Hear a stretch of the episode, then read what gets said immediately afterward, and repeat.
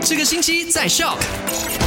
麦好玩，你好，我是 Eddie。你好，我是 Chris 克里斯，来到了一月十一号三十一耶，三什么三十一？一是一月十一号吗？一一一吗？三哦，十我以为什么东西， 你可别跟臭头一，三一 OK 好。了，昨天的麦快很准，第一则消息就聊到了这项计划，那就是沙月租屋援助计划。目前呢是收到了一千四百二十三份的申请。那如果你想要继续申请的话呢，其实可以上到这个网站，然后然后那个表格填写就可以了。对，就是 hdc dot sarawak dot gov dot my。当然呢，你也可以拨打这个热线零八二四四四三八一。哎，另外呢，沙拉越的华小不是申请了呃年初五还有年初六嗯要特别假期吗？获得了沙拉越教育局的批准，只是在来临的星期六一月十四号还有二月十一号的星期六呢要进行补课。